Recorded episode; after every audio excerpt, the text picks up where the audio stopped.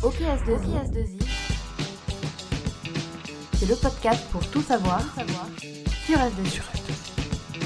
Salut à tous, je m'appelle Sylvain et vous écoutez OKS2I, le podcast pour tout savoir sur le monde numérique. Tout de suite, vous pouvez vous abonner sur les plateformes de streaming Apple, Deezer, Spotify et j'en passe. Vous serez au courant des prochains épisodes. Si vous avez des idées de thèmes pour l'émission, n'hésitez pas à fr-ok-podcast at s2i.fr. On n'a pas trouvé plus simple et on démarre tout de suite le nouvel épisode. On va revenir sur la cybersécurité et le cyberlab. On vous en avait déjà parlé il y a un peu moins d'un an lors de la première saison. L'épisode est d'ailleurs toujours disponible. On va revenir donc sur le sujet pour aller encore plus loin et comprendre l'outil cyberlab et quelles sont ses activités et utilités. Comprendre l'aspect formation du lab, comment et pourquoi on forme des ingénieurs ou les DSI par exemple à la cybersécurité, comprendre aussi son utilité sur les sujets de veille, on verra aussi un exemple de projet en cours sur le cyberlab. Pour parler de tout ça, j'ai avec moi Eric Illy, responsable de la cybersécurité chez S2I. Bonjour Eric. Bonjour. Théo Leray, ingénieur cybersécurité chez S2I. Salut. Bonjour à tous. Et enfin, notre contributeur anonyme, on va l'appeler Adrien. Bonjour Adrien. Salut. Merci à vous trois d'être ici avec nous dans le studio S2I. On démarre tout de suite. OK S2I, le cyberlab au cœur de l'action. Avant de parler concrètement de l'outil Cyberlab, Eric, est-ce que tu peux nous rappeler un petit peu ce que c'est le Cyberlab? Oui, tout à fait, Sylvain. Donc, le Cyberlab est une, infrastructure et des outils pour permettre euh, à nos consultants de se former sur les sujets cyber, mais aussi euh, de pouvoir proposer à nos clients des services divers pour mettre en œuvre euh, différents sujets autour de la cybersécurité. Il est utilisé aussi pour, organiser, mettre en œuvre, déployer des projets, notamment des projets de R&D, et je vous en parlerai un peu plus tard. Ouais, On verra ça juste après. Il se trouve où le, le Cyberlab? Le Cyberlab est physiquement situé au Crystalis, mais je rappelle qu'il est, euh, c'est une infrastructure qui est aussi virtuelle et donc est accessible sur l'ensemble du réseau S2I. Et je vous ramène à l'épisode 6 de OKS2I si vous voulez en savoir plus un petit peu comment euh, a débuté ce, ce projet Cyberlab. Pour commencer, on va revenir sur l'aspect formation du Cyberlab avec notamment le Serious Game. Et là, je vais interroger Théo. C'est quoi le Serious Game Le Serious Game, c'est euh, une sorte de jeu en fait, euh, de mise en situation, euh, qui a pour but en fait de former sur des, des situations précises et le faire sous forme de simulation réelle et ludique. Quel genre de situation? Ça peut être par exemple dans le cas qu'on a eu, une demande en interne de la DSI pour certaines équipes IT de euh, développer en fait des mises en situation euh, d'attaque euh, typiquement sur un réseau Ouais. où on a simulé effectivement euh, un réseau standard d'entreprise et où on a euh, simulé le lancement d'une attaque. Et l'objectif, c'est euh, d'apprendre aux équipes à réagir correctement et qu'elles puissent se rendre compte qu'en cas d'attaque, bah, ça va plus vite euh, que ce qu'on peut le penser. quoi. Combien de temps ça dure tout ça? Tu fais ça sur quoi? Sur une journée, sur deux jours, sur trois jours, sur dix minutes? Ça dépend, euh, ça dépend comme tout en fait euh, du type de scénario et de la disponibilité des gens. Euh, le scénario dont on a évoqué juste avant, c'était sur une demi-journée. Ouais.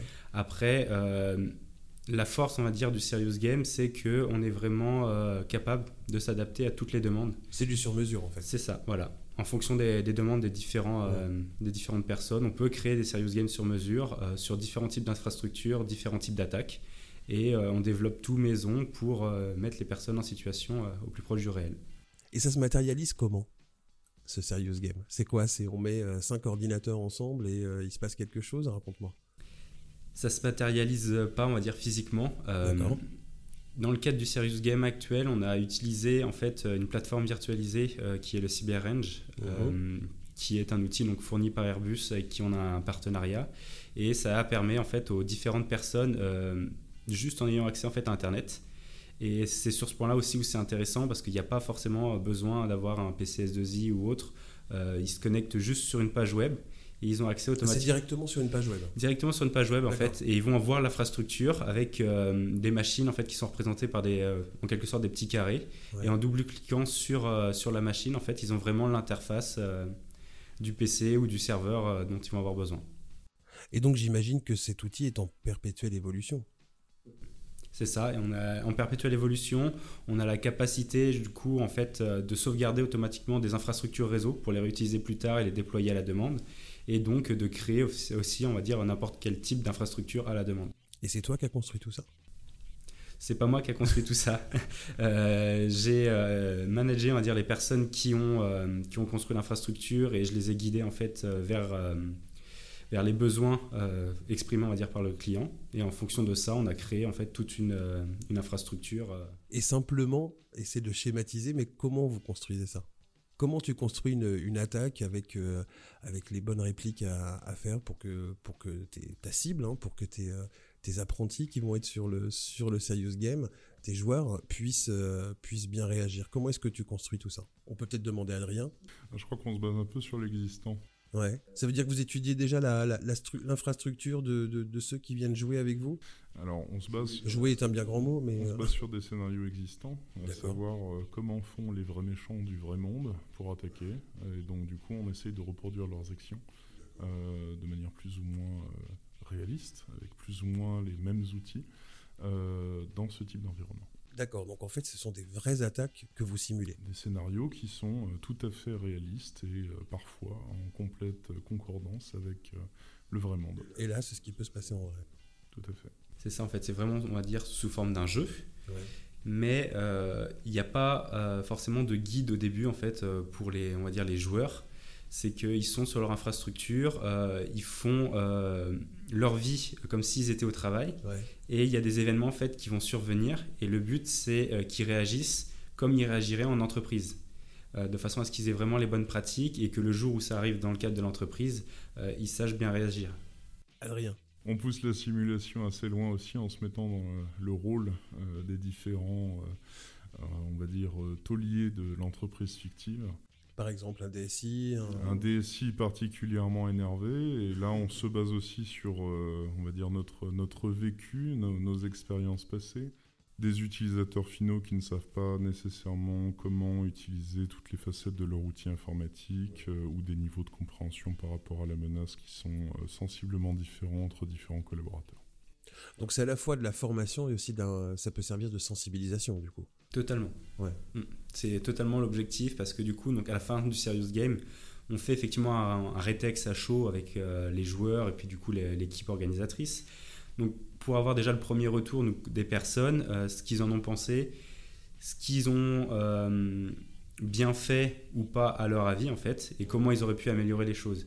Et de notre côté, pareil, on fait un rétex à froid et donc là on leur donne effectivement les, les bonnes pratiques, ce qu'ils auraient pu faire et si jamais ça se passe en entreprise, quelles sont les, étapes principales à suivre. Oui, après, il y a un vrai débrief et vous donnez les clés un peu pour, euh, pour bien agir en, entreprise face à ces attaques. C'est ça. J'en parlais dans l'intro tout à l'heure, le Cyberlab sert aussi d'outil de veille. Et je crois que c'est toi, Adrien, qui euh, t'occupe de ça? Alors oui, effectivement, c'est l'une des, des, casquettes que j'ai au sein, de, au sein du Cyberlab. Alors c'est quoi la veille hein?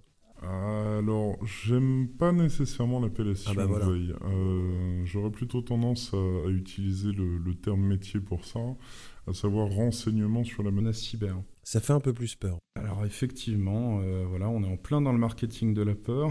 Complètement. Mais euh, pour le coup, non, c'est quelque chose qui, qui, va de pair avec énormément de notions du, du renseignement moderne, euh, qui va aussi de pair avec le renseignement économique, qui a une part importante dans les prises de décision aujourd'hui au niveau des organes stratégiques des différentes entreprises, pour pouvoir décider on va dire, des mesures à adopter euh, dans la, défense en profondeur des organisations. Et alors, c'est quoi le renseignement sur la menace? La veille, en fait, permet d'acquérir une information. Et de par les informations, au niveau des différentes corrélations qu'on est en mesure de faire, l'établissement de liens, on obtient du renseignement. Et à partir de ce renseignement, on est en mesure d'effectuer des, des prises de décision. Alors, pour que je comprenne bien, s'il te plaît, Adrien, est-ce que tu peux me donner un ou deux exemples? Alors, tout à fait. Euh, imaginons par exemple, euh, je ne sais pas à tout hasard, qu'une archive euh, contenant l'ensemble du code malveillant d'un rançongiciel, par exemple, se retrouve mis à disposition miraculeusement sur un forum du Deep Web. Alors, dans le cas qui va nous intéresser, on va partir du principe que bah, l'acteur malveillant a eu un problème RH avec euh, ses employeurs malveillants et euh, décide, parce qu'il est très mécontent et qu'il n'a pas eu l'augmentation de salaire qu'il voulait, de euh, bah, donner le code à tout le monde de la solution qu'utilise son ex-employeur. Et donc on se retrouve avec une archive pleine de, petits jouets très rigolos, mis à disposition de tout le monde, accessible en quelques clics seulement. Et donc c'est là que notre équipe intervient. On récupère cette archive, on la décortique. Alors souvent c'est écrit intégralement en russe ou en mandarin ou voilà, dans, on va dire dans des dialectes que, que nous ne comprenons pas forcément euh, au niveau européen. moins accessible. Exactement, voilà, qui nécessite un peu plus de, un peu plus de recherche. Et euh, on étudie en profondeur cette archive, on étudie euh, les composantes, on essaye de mettre en lien les différentes informations afin d'obtenir un renseignement, à savoir comment est-ce que ces attaquants fonctionnent. Et vous y arrivez Oh, et on y arrive même très bien. Et justement, c'est ce qui nous permet de produire des scénarios. C'est ce que, j'allais dire, en fait, tout à l'heure, quand tu es intervenu dans, le, dans la partie Serious Game avec euh, Théo. C'est ça, en fait. C'est que ça te donne la matière, du coup, pour pouvoir simuler des attaques sur le, le Cyberlab. Exactement. Alors là, l'exemple de l'archive est particulièrement gros. C'est très rare. C'est le genre de choses qui n'arrivent euh, qu'une fois par an. Euh, même pas. Oui, on espère. Enfin, moi, j'aimerais bien en avoir plus, mais après, c'est un autre problème. T'as quoi d'autre comme exemple de, de, voilà, de, hacking, de virus Oui, tout à fait. Bah après, ça peut être des signaux faibles, euh, ce qu'on appelle des signaux faibles, c'est-à-dire des petits éléments, des petits indices qui vont être disséminés euh, par-ci, par-là, euh, des nouveaux outils qui vont être utilisés à l'encontre de, systèmes comme ce qu'on appelle des honeypots, des faux systèmes qui ont été, qui ont été mis en œuvre afin de piéger un attaquant et obtenir des informations sur comment il fonctionne. Voilà. Mais généralement, c'est un changement dans le mode opératoire de l'attaquant. Et à partir de ces informations, on est en, mesure de, pouvoir, euh, euh, on va dire, charger nos outils défensifs avec euh, de nouvelles informations pour nous protéger. Toute cette matière d'information que, que, tu récoltes, toi et ton équipe, vous en faites quoi après? Vous la diffusez? Vous la diffusez en interne chez S2I, par exemple, là, pour, cet exemple Ou est-ce que vous le diffusez même peut-être à vos clients? Eric, tu peux peut-être aussi euh, réagir, je ne sais pas. Alors déjà, dans un premier temps, ce qu'on fait, c'est qu'on récupère cette information, on en tire un renseignement, on le met en forme et on le présente sous une forme qui sera digeste euh, à différents niveaux euh, de, décision de l'entreprise. Comme on le fait aujourd'hui. Exactement. On découpe le renseignement en trois catégories. Le renseignement stratégique, qui a plus vocation à, être utilisé par les dirigeants de l'entreprise le renseignement tactique qui va plus guider euh, la mise en place de, systèmes de défense euh, avec une vision un peu plus euh, moyen terme, dirons-nous, et une vision opérationnelle donc qui permet de gérer dans l'instant. Eric. je rajouterais qu'effectivement ces informations sont destinées certes au groupe S2I, elles sont aussi destinées à nos clients qui nous font la demande de, ce type de, de service. C'est des rapports que vous leur envoyez alors, on, le fait de manière plus numérique, je dirais, euh, d'une manière autant que possible automatisée avec, et sécurisée, pour leur envoyer des informations qui sont par définition confidentielles. Eric, depuis quelques temps au Cyberlab, il y a un projet d'envergure en, R&D, je crois que c'est le projet CIR. Est-ce que tu peux nous, en parler un peu?